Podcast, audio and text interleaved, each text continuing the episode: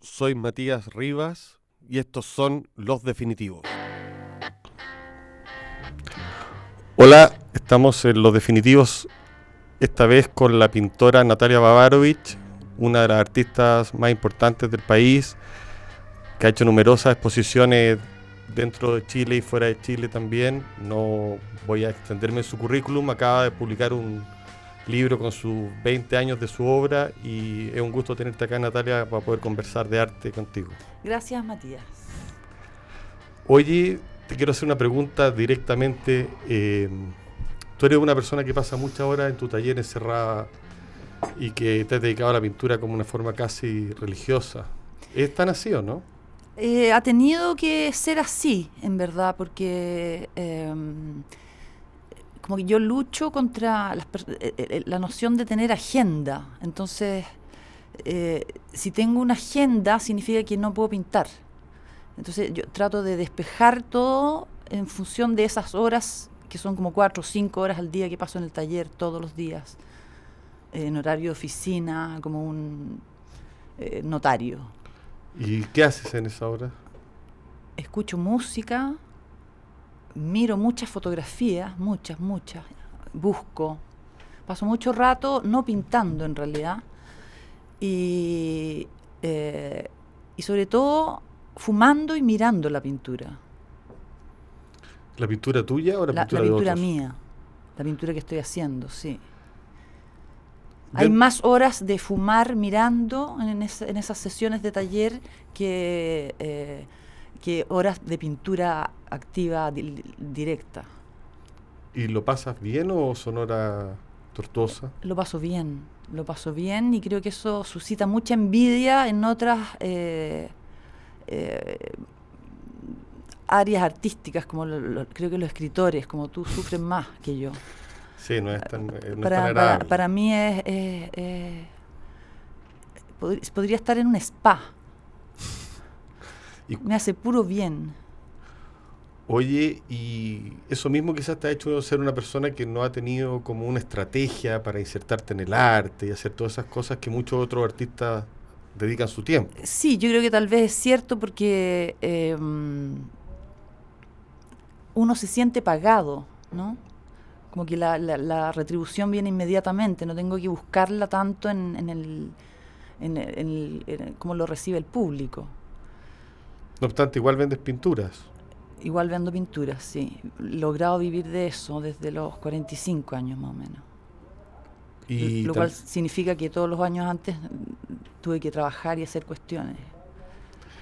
Y durante todo ese tiempo que, hasta que lograste vivir de la pintura, eh, seguías, me consta, porque nos conocemos, seguías encerrada en el taller, eh, haciendo clases también, haciendo clases, sí. Eh, y no has eh, dejado una obsesión, por lo menos que a mí me parece interesante, que es la relación entre la pintura y la fotografía, que viene desde que hiciste tu tesis sí. en adelante. ¿Me podrías hablar de eso? Sí, ha sido un problema, ¿ah? porque eh, no soy la única que pinta de fotografía, sino que son más o menos todos los pintores contemporáneos que usan ese tipo de, de referente desde Bacon para adelante o antes incluso. Entonces, eh,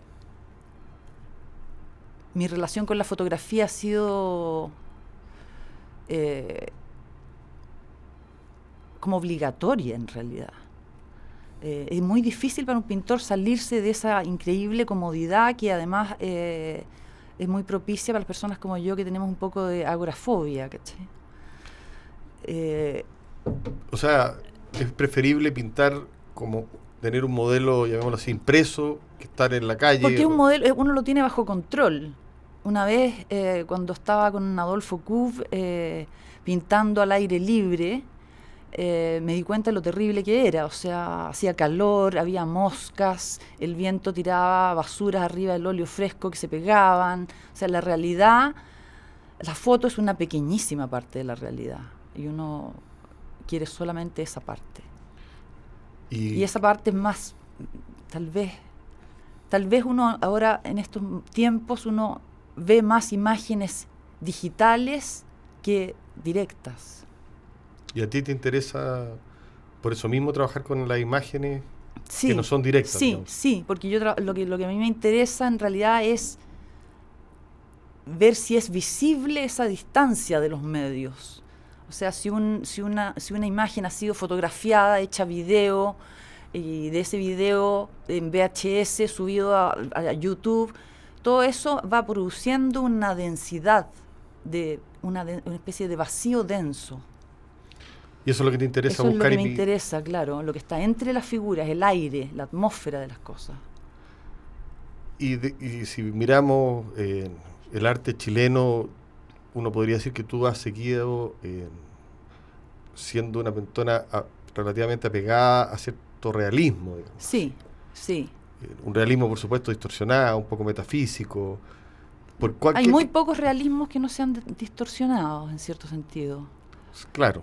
bueno. Eh, Pero esa opción sí, ha sido deliberada. ha sido deliberada, también considerando que mi, mi padre era un pintor eh, eh, abstracto muy ideológico, ¿no? Entonces, entonces para mí, dentro de mi hogar, eh, era revolucionario eh, la figuración. Y, y con el tiempo, cuando entró el arte conceptual, eh, no sé, entró la transvanguardia, entraron distintos movimientos que a ti te tocó asistir en calidad de, de un poco más joven. Sí, era bien adolescente cuando estaban pasando esas cosas.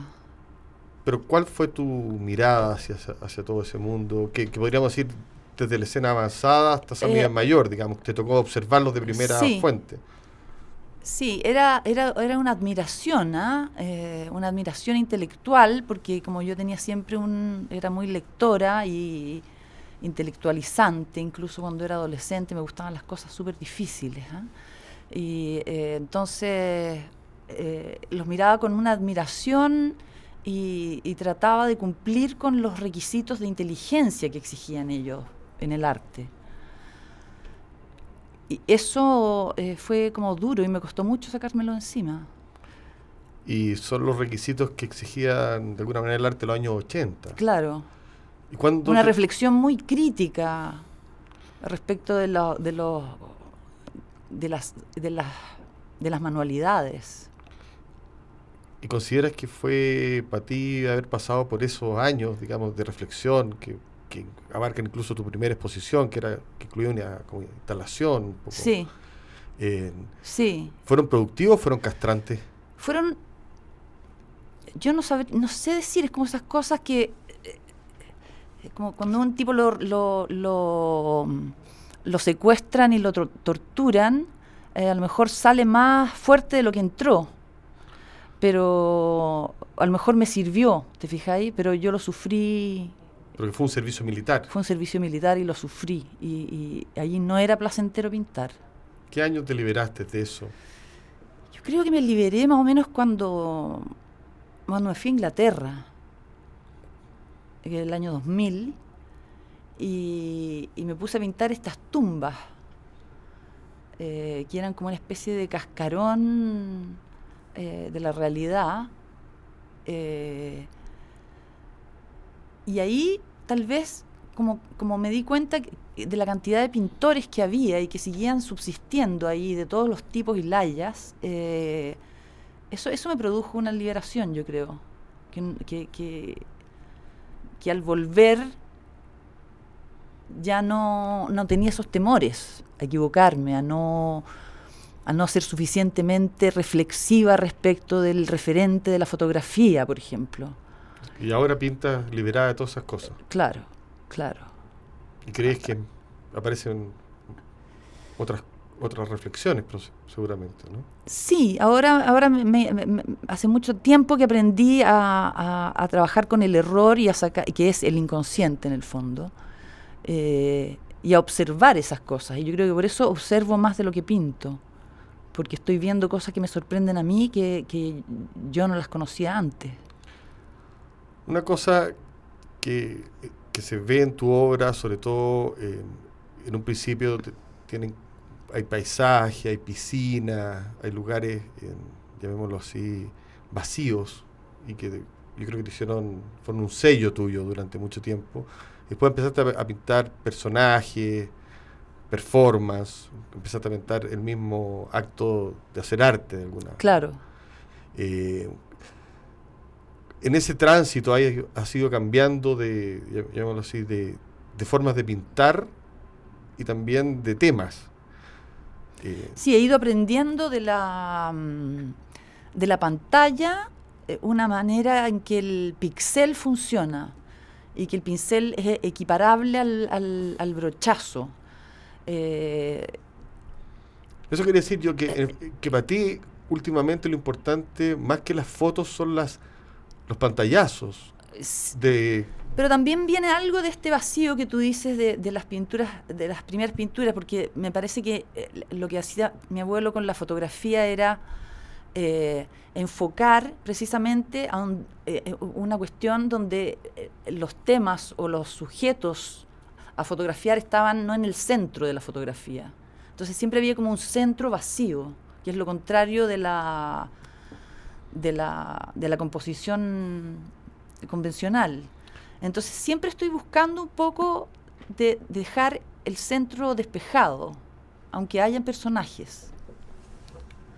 Es que es raro porque mencionaste a tu abuelo, tu abuelo es una persona que se dedicó de manera compulsiva sacar fotos. Sí, sí sin ser fotógrafo profesional. Entonces. Y tú recogiste ese legado, digamos. Sí, sí, me llegaron como en un momento en el año 86, parece. Cajas Se murió que me llegaron un, montón de cajas de fotos que no eran las fotos de álbum familiar, sino que eran restos de. Todas las fotos bonitas ya la habían sacado. Entonces yo me quedé con este. Solo con las que sacaba él por su propio placer. Entonces ahí había algo muy. Fue muy importante para ti, ¿no? Sí, sí.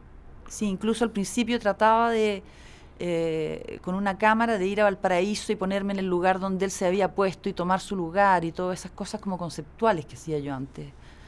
Eh, tratar de ponerme en el lugar del tipo que tomó la foto. Y ahora, de alguna manera, te sientes que es como, eh, dices que vives de la pintura, de alguna manera tienes una independencia de todos estos legados, abuelos, en maestro. Sí, sí.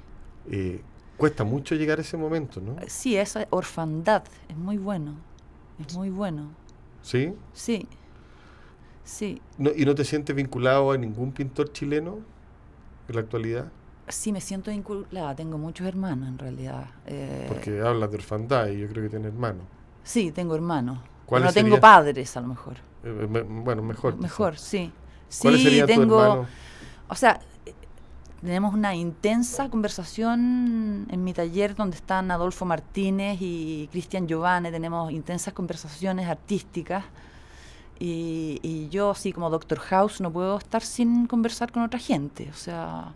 Conversópata. Conversópata, claro. Entonces, eh, están ellos, está eh, Pablo Ferrer y la, y la Antonia Diver, eh, Francisco Morales, que está ahora en Alemania. Eh, incluso tengo algunas conversaciones con la Claudia Donoso y su collage y su escritura, que, que, para mí es fuente de inspiración. ¿Y dejaste conversar con, con los pintores, llamémoslo así, que correspondían a tu formación, ¿o no?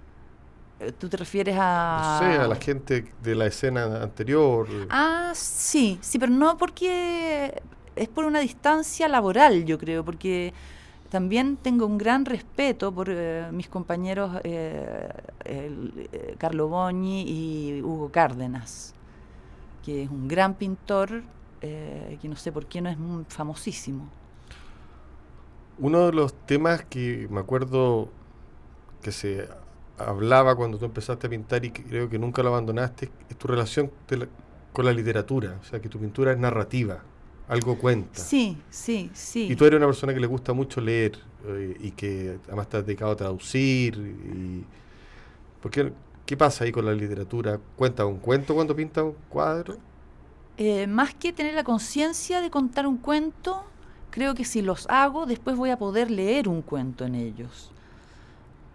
Eh, Pintas para después buscar cuentos. Sí, para después buscar ese cuento. Entonces, eh, yo creo que el, eh, escribir siempre ha, sido, lo usado en el momento en que no puedo pintar. Eh, pero y- habitualmente lees y a veces eso te mete como una especie de atmósfera eh, melancólica, que sí. es la atmósfera que envuelve casi toda tu obra, digamos sí, así, sí, de la cual no quieres salir. Exacto. Ni me Eh, la interrumpan ni me la pinchen. Claro. Por eso te digo, eh, está alimentada por los libros atmósfera, ¿no? Está alimentada por Y- lecturas de novelas muy aburridas y muy tristes. Como cuáles, por ejemplo. Como las novelas de Thomas Hardy, por ejemplo. Más allá del mundanal ruido. eh, ¿Y la poesía? mm, mm, me cuesta leer poesía. No obstante, escribes a veces. Sí, pero me cuesta leer poesía porque como que uno está leyendo y te dan ganas de cerrar el libro. No, no, no es como, no, no es No, de continuidad la poesía. No, no, no. se leen poquitos poemas. Sí. O que uno lee y tienes que pensar un rato. Sí, o sentir un rato, ¿no? Sí. Durante toda la conversación tenía una relación como intelectual con las cosas, pero en el fondo, eh, yo que te conozco y te veo pintar, no todo es mucho más emocional, ¿o ¿no? En tu caso. Dejaste de intelectualizar. Sí, siempre estoy tratando de bajar las cosas a tierra y de y, en las clases también creo que a todos los en la enseñanza del arte baja- falta mucho eh, eh, abandonar un poquito la metáfora y la abstracción y hablar un poquito de la noble materia, ¿no? Del- de las cosas que físicas que se hacen con las manos y de los efectos que eso tiene. Pero durante algún tiempo en el arte chileno y en el arte del mundo, una de las cosas importantes era no tanto hacer las cosas con las manos, sino que tener una idea respecto a lo que se hacía. Claro. Tú llevaste la contra y insististe como... A pesar de tratar de hacer las cosas con una idea por un largo tiempo, después descubrí ese, ese, ese lugar, eh, una especie de baño privado que uno tiene en la cabeza, que hay que entrar ahí para trabajar. Y que es el lugar más bien del delirio, de- de- del ensueño, Claro. donde no hay tanta razón. Y por eso, eh, eh, y por eso yo mm, la música que pongo es extremadamente melancólica. O sea, la gente que va a mi taller y me escucha me ruega que la apague porque, porque se ¿Qué deprimen. música, por favor? eh, PJ Harvey, eh, Radiohead, eh, un montón de gente nueva No- y no es casual perdida. Que hablas de la música porque igual has pintado rockero, o sea, a, a P.G. Harvey Sí. y, a, y a, a la gente de Radiohead, a, lo- a la Sí. banda Radiohead. Eh, ¿Cuál fue tu vínculo con, con eso? Como que pasé ahí desde, desde este hecho de pintar performance, eh, pasé a considerar otros actos como performáticos y, a considerar que lo cuando uno pinta una cuestión performática, uno está pintando algo que en el fondo es invisible, como la voz, por ejemplo. Entonces, eh, son solamente los gestos de la cara los que te dan una idea de qué es lo que está emitiendo esa boca. Eh, entonces me dio como una especie de obsesión por las bocas y, y la expresividad de las bocas. Y ahí llegaste al rock, digamos. Y ahí llegué al rock y a ver particularmente a estos dos rockeros que son los que cantan de manera menos engolada y, y se permiten poner estas caras de, de- de- de tensión ¿no? cuando cantan. Y una pregunta respecto a eso, ¿por qué antes mencionaste el tema de la performance, eh, que pintabas performance?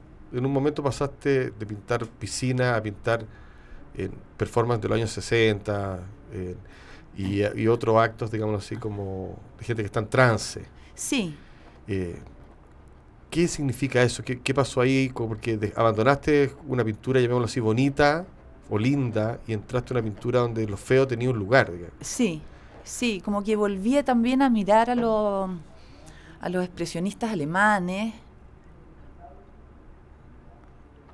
y tal vez como nostálgicamente me estoy, estoy volviendo a, un- a unos temas eh, eh, como socialistas, como de realismo socialista, pero en mi onda. ¿Qué significa eso? Desde el una estética. Pasados por el ácido lisérgico, digamos. O sea, eh, por ejemplo, ten- tengo esta pintura de, de una lección de agronomía que hacen el Partido Comunista en, el, en Kirguisia, esta región de, la Unión Soviética, y entonces salen todos los campesinos en, el, en un potrero con un tipo enseñándoles... Eh, Pero cuando uno la ve no se imagina que, que es nada socialista. Y, exacto, es como una especie de... es una imagen de origen soviético, eh, pero que está pintada eh, con un colorido tan estridente y de una manera tan em, solar, diría yo, por los colores, que parece más bien un, Van Gogh que un realismo socialista. ¿Te gusta causar esa...? Sí, hacer unas... Eso, eso digámoslo así, cruces. Sí, sí. Oye, y también una de las cosas que, que estás dedicado a traducir. Tradujiste un libro que, me tocó publicar de, un personaje bien curioso, John Aubrey. Sí, sí. Que es un biógrafo. Sí. Eh, ¿Algo tiene que ver la experiencia de traducir con la experiencia de pintar? Sí, sí. Sí, yo creo. Es como una investigación. Entonces yo creo que la parte investigativa de la pintura tiene que ver con ese trabajo. Pero también es traspasar una cosa de un idioma a otro, es como de una fotografía, convertir claro, sí. una pintura. En el momento en que uno está siendo fiel a la foto, porque hay un momento en que uno se, se escapa y se va para otro lado, pero por eso yo pensaba siempre que el realismo, eh, la pintura realista, descriptiva, te permite descansar de la reflexión, tiene una cuestión como... Como, como me imagino que si un escritor traduce, de alguna manera sientes que está escribiendo. Sí, por supuesto. Sobre algo, por lo menos, que ya está en, Y hay una, relación de fidelidad. Algo que tú has hablado mucho ahora, has mencionado el tema de los materiales, de tú has sido muy leal a un material muy antiguo que es el óleo, digamos. Estás dedicado a pintar óleo fundamentalmente, ha sido tu carrera en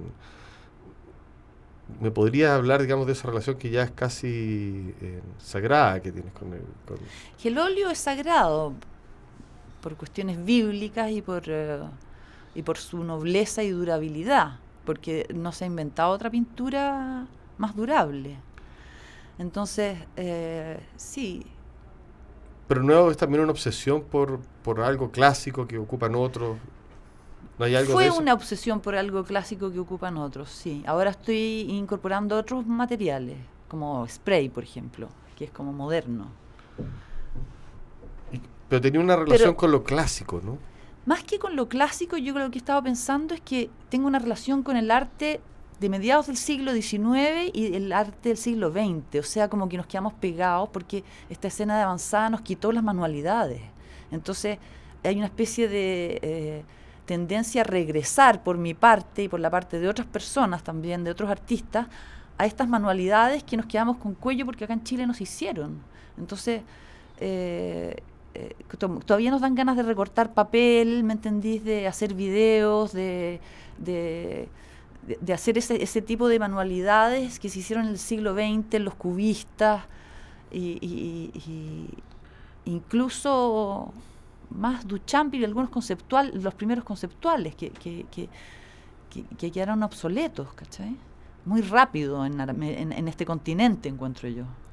O sea, tú te, gusta rescatar eso, digamos, ¿sí que crees que hay un... Me quedé con las ganas de hacer ese tipo de cosas. Escultura con greda. Eh, pintura con óleo. Pintura con óleo. ¿Y tú crees que eso se ha dejado también de enseñar?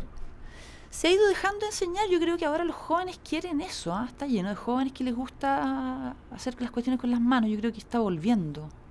Que tiene que ver finalmente, de eso estaba hablando, de la técnica. ¿no? Sí, yo creo que la técnica es una cuestión eh, que hace la reflexión sobre, el, sobre cualquiera sea la cuestión creativa que estáis haciendo.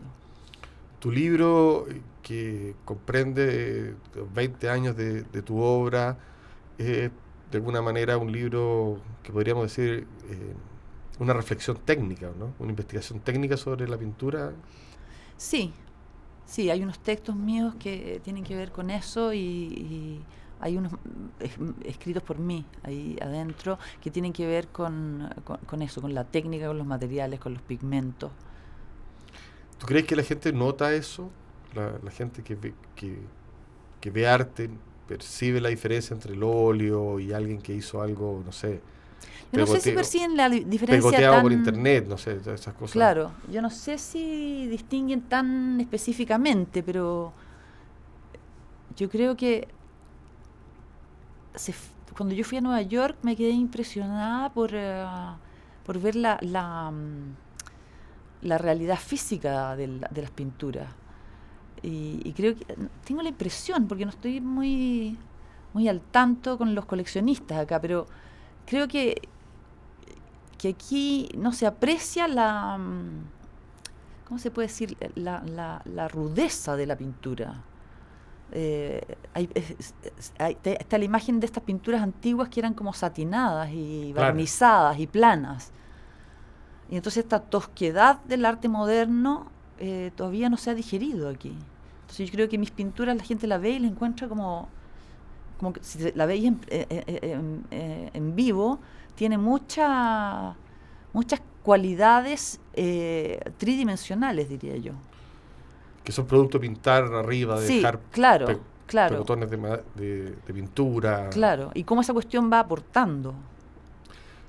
Da la sensación al escucharte que, en Chile hubiera habido como una especie de, de quiebre, de distancia eh, con, con la, durante años, digámoslo así, con lo que fue la pintura. ¿Crees que están así o no? Yo creo que hubo unos varios años en que los pintores tuvimos que pintar solitos sin que nadie nos pescara. Sí, bastante. Por, diría yo, desde el 89 en mi caso hasta el 2007. Ya. No, no deja de ser un largo deja de ser un largo servicio militar. Bueno, pero ahora ya estás al otro lado y ha sido un gusto tenerte acá, conversar contigo y bueno, espero que la gente se acerque a tu libro que es realmente notable y muchas gracias. Estamos en un capítulo más de Los Definitivos. Nos vemos el próximo.